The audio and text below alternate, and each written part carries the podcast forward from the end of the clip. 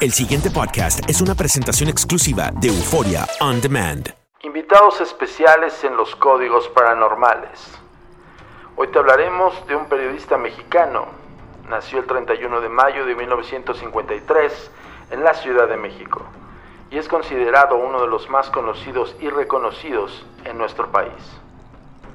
El experto en vida extraterrestre lleva más de 28 años de experiencia y se ha establecido como una voz autorizada en cuanto a los fenómenos de lo que ocurre fuera de este mundo. Recaba información y videos sobre seres que no son de este mundo y ha tratado de demostrar que muchos de los hechos que ocurren en el planeta están relacionados con órdenes hechas por extraterrestres. Uno de sus primeros reportajes eh, fue el 3 de marzo de 1973. Niños drogadictos, que se mostró en el Festival de Cannes y ganó el premio Gustavo Alatriste. Hizo una investigación en 1988 sobre cómo brindar ayuda a los habitantes de la Sierra Tarahumara, quienes vivían o viven en una grave situación de hambre. En 1980, el periodista mexicano fue el encargado de la investigación por tráfico de sangre, con la intención de frenar la propagación del VIH o hepatitis. El periodista se ha caracterizado por su preocupación por la naturaleza y el cambio climático. Presentó un reportaje que hizo que el presidente José López Portillo declarara como área natural protegida la zona de Oyameles. Los primeros reportajes en su carrera profesional salieron al aire en el programa 24 horas, en domingo a domingo y en el noticiero 60 minutos. En 1986 realizó sus primeras investigaciones en México sobre el calentamiento global. Gracias a algunas de sus aportaciones, México ratificó el Pacto de Montreal y lucha contra la destrucción de la selva lacandona. Jaime Maussan comenzó a investigar la relación entre ovnis y los fenómenos meteorológicos, además de estudiar objetos no identificados. En 1991, junto a Nino Canún, rompió récord en la televisión mexicana al presentarse en el programa que se transmitió por 11 horas y media, hablando sobre temas paranormales. En 1982, el Instituto Mundial de Población selecciona su investigación sobre la explosión demográfica y el crecimiento acelerado de la Ciudad de México. Códigos Paranormales te presentan los invitados especiales, nada más y nada menos, Jaime Maussan. Comenzamos. Atrévete a cruzar el umbral de lo desconocido con los misterios clasificados como los códigos paranormales, enigmas que desafían a la ciencia, conspiraciones y creencias insólitas, fenómenos paranormales, bestiario mitológico, invitados especiales, la bitácora insólita, el diario de un investigador. todo esto y mucho más por univision.com con Antonio Zamudio. Comenzamos.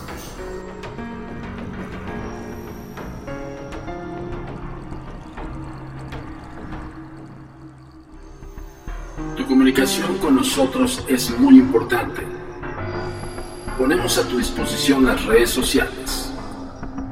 Facebook, Agencia Mexicana de Investigación Paranormal.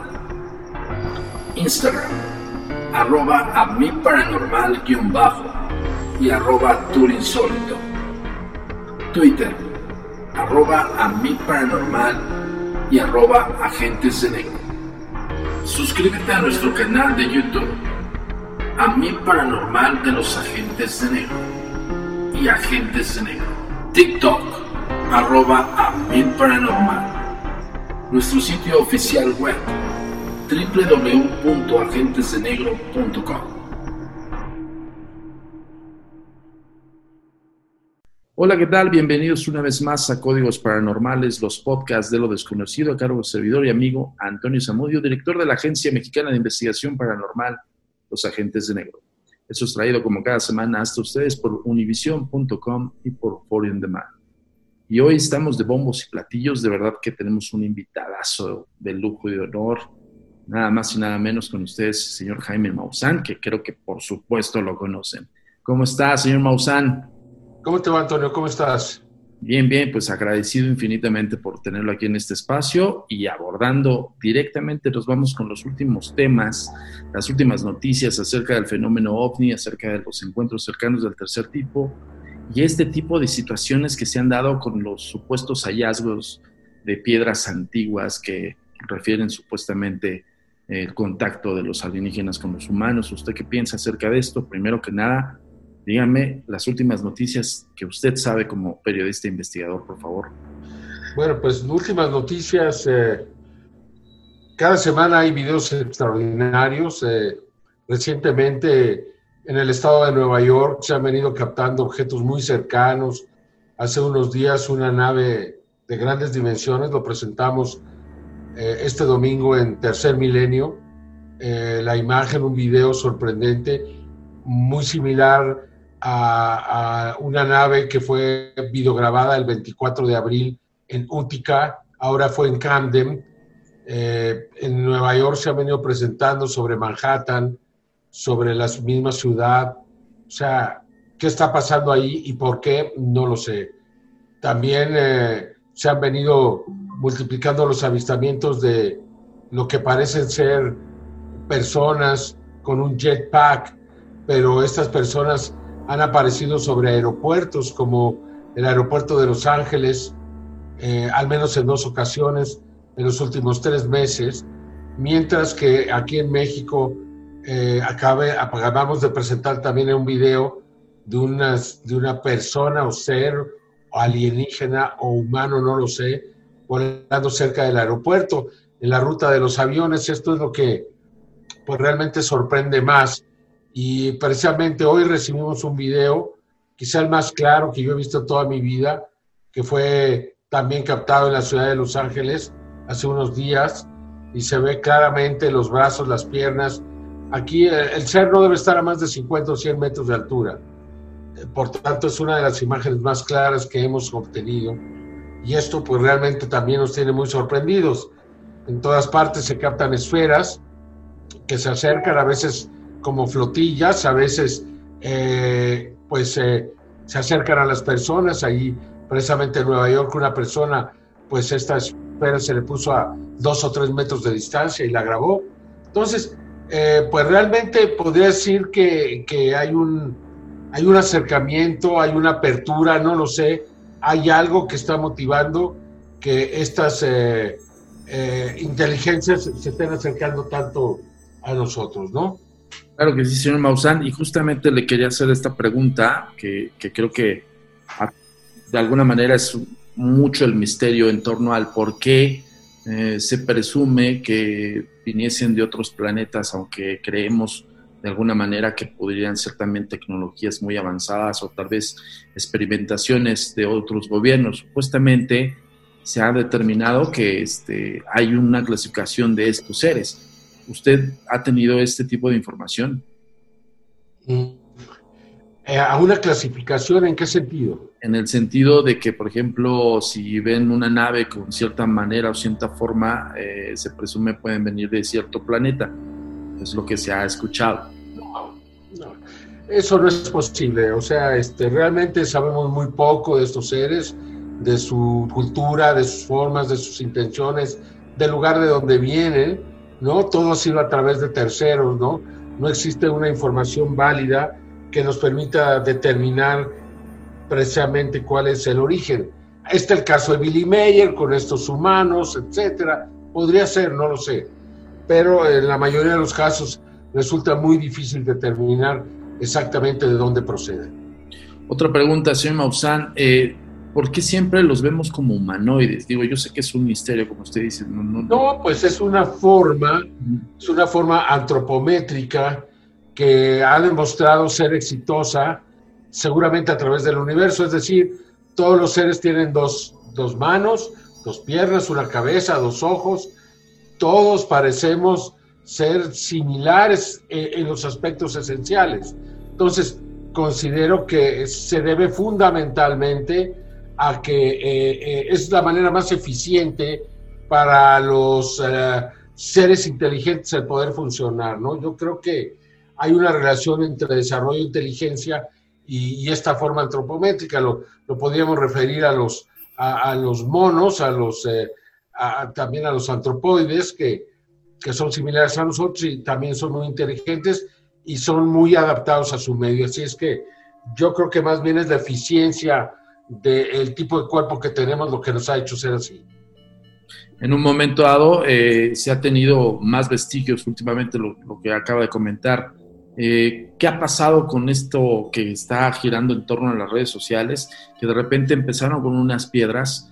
Yo recuerdo que nos llegaron aquí a la redacción unas piedras. Mira, hace unos años, hace, no sé, unos cinco, entre 5 y 10 años, personas de Ojuelos, Jalisco, me visitaron en las oficinas, me llevaron eh, ejemplares de este tipo, eh, muy importantes, muy impresionantes.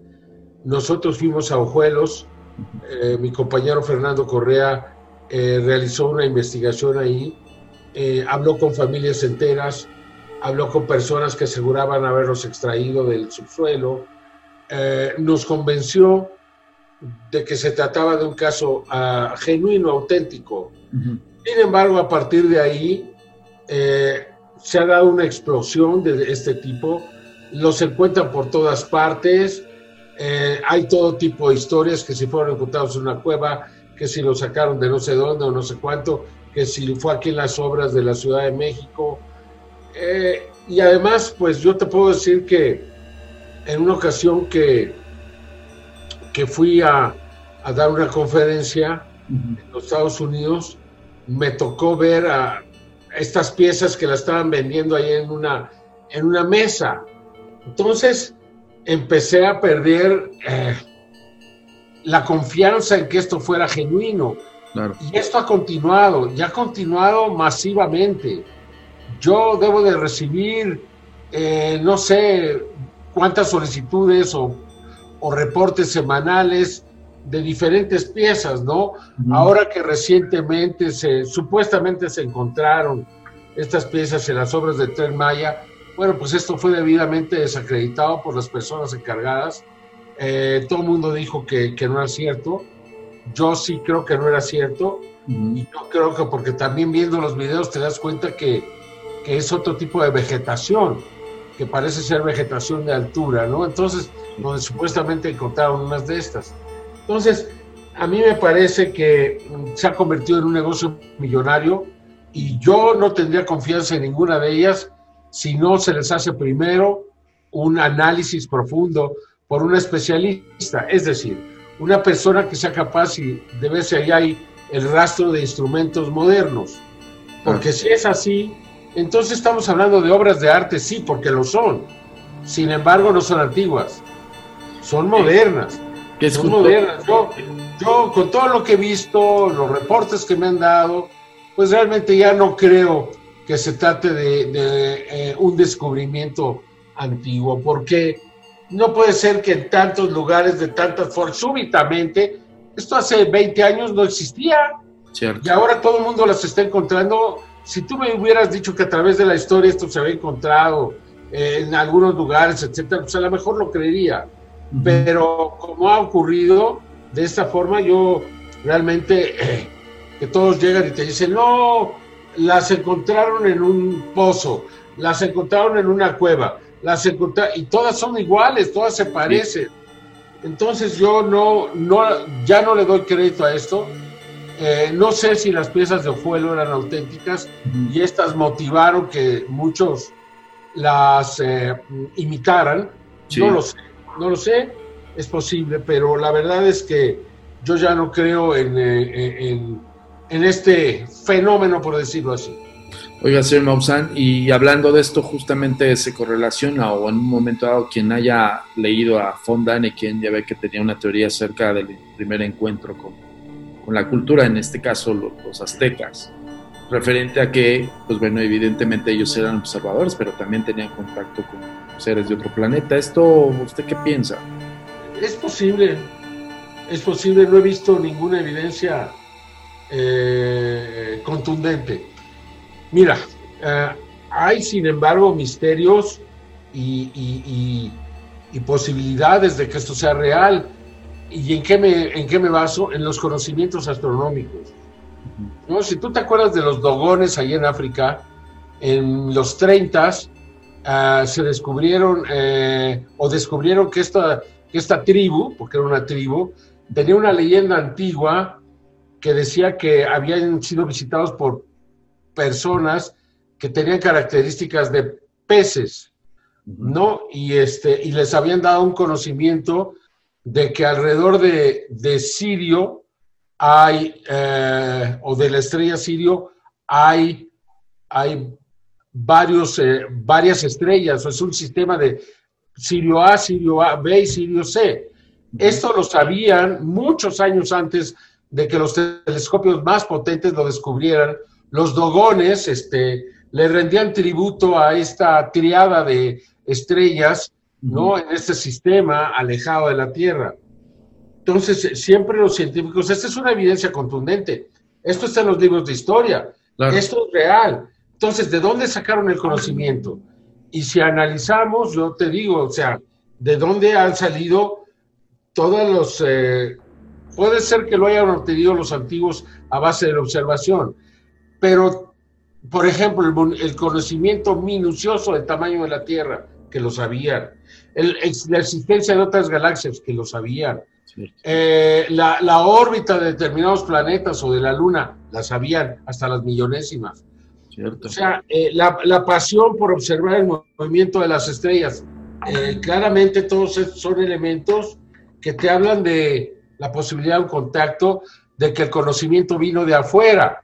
Esto es posible. Pero irnos con la finta de que, de, por ejemplo, Eric von que, que lo quiero mucho, lo respeto mucho, me parece un tipazo, eh, de que decir que eh, en Palenque, de la lápida que está ahí en, en Palenque, del gran señor de Palenque, sea un astronauta, porque en aquellos años, en los 60, los astronautas que iban en las naves Géminis o en las naves Mercurio, iban en ese tipo de posición, rodeados de muchos aparatos y demás. Pues si uno lo compara con eso, a lo mejor, ¿no? Pero, ¿cómo viajaron ahora los astronautas en la nave del SpaceX? Perfectamente cómodos, perfectamente sentados. Entonces, pues evidentemente que, que no este que no es, eh, que no es así, ¿no? Que no hay realmente, eh, pues era en el momento, esto era en el momento, pero la verdad es que es que ha cambiado. Necesitamos cosas más firmes para determinar, que no lo dudo, mira, te voy a decir cuál es una evidencia firme. Las momias que se encontraron en Nazca, esa es, es una evidencia física. Eso, y no porque me ha tocado participar en la investigación, no por esa razón te digo que esa es una evidencia verdadera, sino porque sé que es cierta, porque sé que no se inventó, porque la investigamos, porque se encontró que el ADN, especialmente de los seres pequeños que fueron encontrados, no existe en la Tierra. Y no existe después de analizar millones de especies, ¿no? o sea, lo más parecido que se encontró a estos seres fueron las plantas de frijol. Imagínate. Ahora, todos los que quieren desacreditar este caso ¿por qué nunca hablan del ADN? Claro. El ADN, que la prueba que se hizo, una prueba que costó más de 20 o 30 mil dólares el poder hacer el análisis. Y presentamos las pruebas, los estos, los todo, todos los y eso no lo toman en cuenta. Cuando yo sé, yo sé que las evidencias, la, el ADN es considerada la reina de todas las pruebas. Entonces, ¿por qué se desgastan hablando tantas barbaridades de las momias de Nazca cuando la prueba esencial ahí está? Y esto demostraría que hubo contacto en la, en la antigüedad, porque estos seres fueron sepultados por seres humanos. Fueron sepultados en minas de, de, diatomea, de, tierra de diatomea, eh, porque ahí no se descomponían los cuerpos, porque ahí pudieron ser mantenidos prácticamente intactos, por eso, por eso se enterraron ahí. Entonces, perdón. ¿por qué no? esas sí son pruebas verdaderas y auténticas que demuestran este posible contacto. Precisamente, señor Maussan, eh, justo desacredita a la gente pues, porque no ve el trasfondo. Nosotros, digo, como investigadores tratamos de buscar el hilo negro de las cosas, ¿no? Y como alguien, alguien o una compañía o alguien este, invierte tantos miles de dólares, pues bueno, justamente es porque hay algo que investigar, ¿no? Es, es, es muy banal cuando a, una persona le dicen, pues no existe por el simple hecho de ser increíble. Ahora, eh, quiero terminar con esta pregunta que, híjole, es muy valuable para, para su punto de vista, señor Maussan. Yo le agradezco infinitamente que se haya tomado el tiempo y que nos haya engrandecido un poco más acerca del fenómeno. Para usted, ¿sí es real que el hombre haya llegado a la luna? Sí, no tengo la menor duda. Al contrario, creo que la gente que metió esa duda ha ganado mucho dinero. Ha ganado mucho dinero a, pues precisamente vendiendo libros, haciendo películas, videos, haciendo un montón de cosas, ¿no? O sea, además otras misiones, incluso una misión china, eh, pudo detectar los restos de las misiones ahí sobre la luna. ¿Por qué lo vamos a dudar? Y yo siempre le digo a toda la gente, ¿quién sería el más interesado en decir que fue un fraude? Los rusos, ¿no? O los soviéticos o rusos, como les quieras llamar. Sí. Ellos serían los más. ¿Y por qué no han dicho nada? Porque ellos nunca han dicho que era que es falso y que nunca llegó el ser humano a la luna. Y, y en un momento dado, ¿por qué también, bueno, igual podría caber la posibilidad de que esté en tela de juicio porque no hay nuevas imágenes, por ejemplo, si ha habido un cambio totalmente de conciencia de cómo vimos los avistamientos hace 30, 40 años a, cómo los vemos ahorita. ¿no? Sí, pero ahí están los restos. Este, hay fotografías tomadas de, por naves orbitadoras de la Luna donde se ven claramente los restos. Ahora, si también, este, no sé si fue China o Japón quien hizo esta misión o la India, eh, que no eran los Estados Unidos, también inventaron a favor de los Estados Unidos. Mira, no te desgastes en cuatro años más el hombre va a regresar a la luna y yo te puedo asegurar y le puedo asegurar a tu público y a todos que van a transmitir y van a encontrar ahí los restos. El ser humano claramente llegó a la luna, no tengo la menor duda, ¿no? Y, el tiempo lo va a demostrar, ¿no? Si bien había una carrera espacial y motivos políticos para inventarlo, la verdad es que este, es que pues eh, eh, no existen eh, eh, pues razones más allá de, estas supuestas razones políticas por las cuales se habría inventado algo así, ¿no? Sería un, Y, tarde o temprano este sería una mentira que, tendría que descubrirse. Y se va a descubrir cuando el hombre regrese a la luna. Y vamos a ver las misiones. No va a haber duda que sí es cierto y que sí habíamos llegado de alguna manera podría presumirse la secrecía política por el asunto este de la controversia de la guerra espacial de aquellos entonces, ¿no? pues se puede suponer. Se puede, mira, el ser humano se volvió muy desconfiado de los gobiernos, precisamente por tantas mentiras, ¿no? Eh, todo lo que ocultaron de la llegada extraterrestre en los 40, que eso fue verdad, ¿no? Eso sí, y, y, o la muerte de Kennedy, o, u otras grandes mentiras que se han dicho a través de los tiempos que hace que la gente empiece a dudar de todo. Ya dudas de esto, dudas del otro, dudas de todo. No se duda de la existencia de Jesús, se duda de la de todo se duda, de todo, de, todo. Entonces, eh, dime, dime. Con este cambio, ya para terminar, señor Maussan, agradezco infinitamente, pero con este cambio estamos en una antesala próxima de poder contactar ya más directamente con un ser de otro planeta? Yo creo que sí. Pero el ser humano tiene que dar eh, un paso al frente. Yo te voy a decir algo. El próximo año, en los primeros seis meses o hacia el mes de junio, julio, se van a dar a conocer noticias muy importantes. ¿Por qué lo sé? Porque el, Comité de Inteligencia del Senado, encabezado por el senador Marco Rubio, ya le dio plazo al Pentágono para que entregue eh, información que no comprometa la seguridad nacional, porque eh, el interés está en que Estados Unidos está involucrado en diversos conflictos bélicos, que hacen muy necesario que se sepa abiertamente si esta tecnología puede ser de los chinos, si puede ser de los rusos, si puede ser de los hindúes o de quién es. Y si no se demuestra que esta tecnología es de nada o nadie en la Tierra, evidentemente que va a ser una tecnología extraterrestre. Entonces, la fecha está dada o el plazo está dado más que la fecha.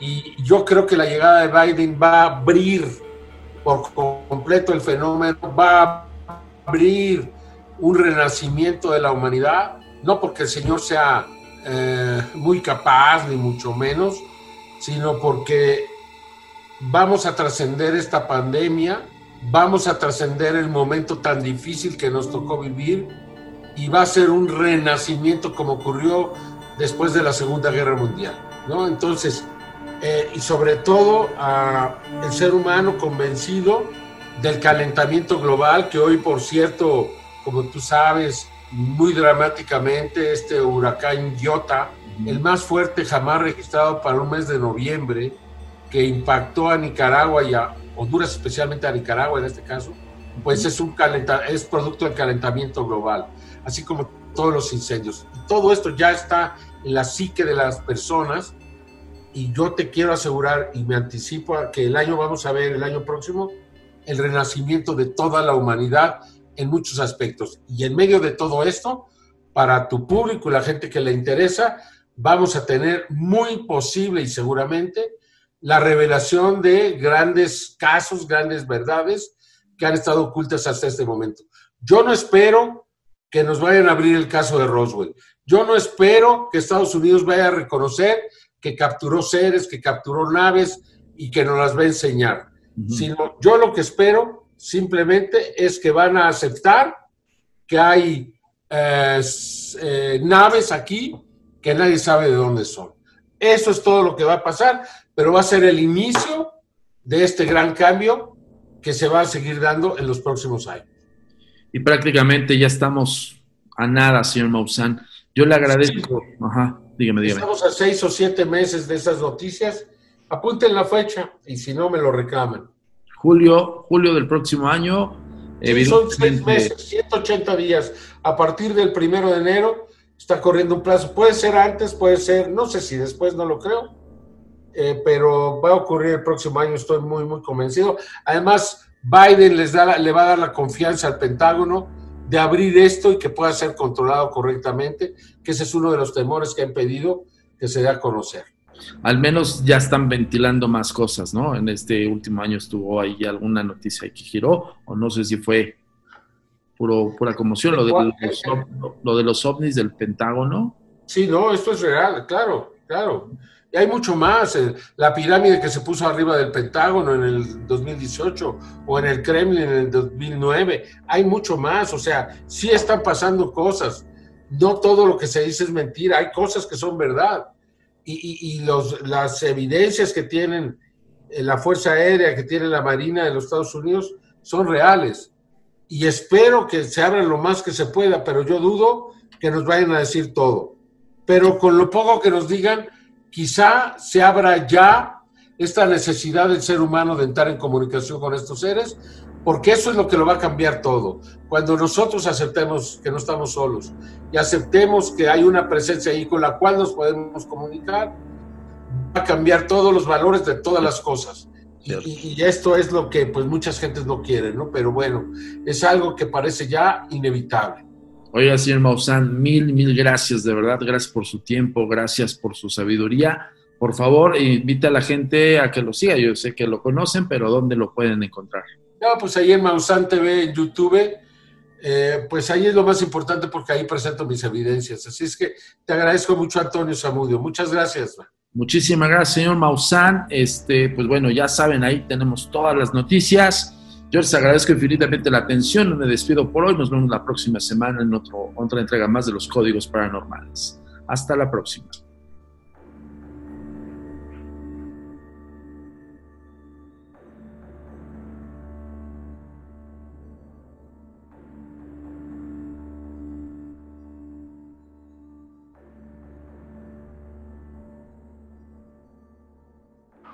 Toda la música de fondo es a cargo del productor Frederick Muir.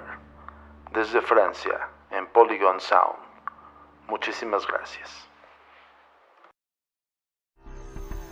Tu comunicación con nosotros es muy importante. Ponemos a tu disposición las redes sociales. Facebook, Agencia Mexicana de Investigación Paranormal. Instagram, arroba a mi bajo y arroba turinsólito. Twitter, arroba a mi paranormal y arroba agentes de negro. Suscríbete a nuestro canal de YouTube, a mi paranormal de los agentes de negro y agentes de negro. TikTok, arroba a mi paranormal. Nuestro sitio oficial web, www.agentesdenegro.com.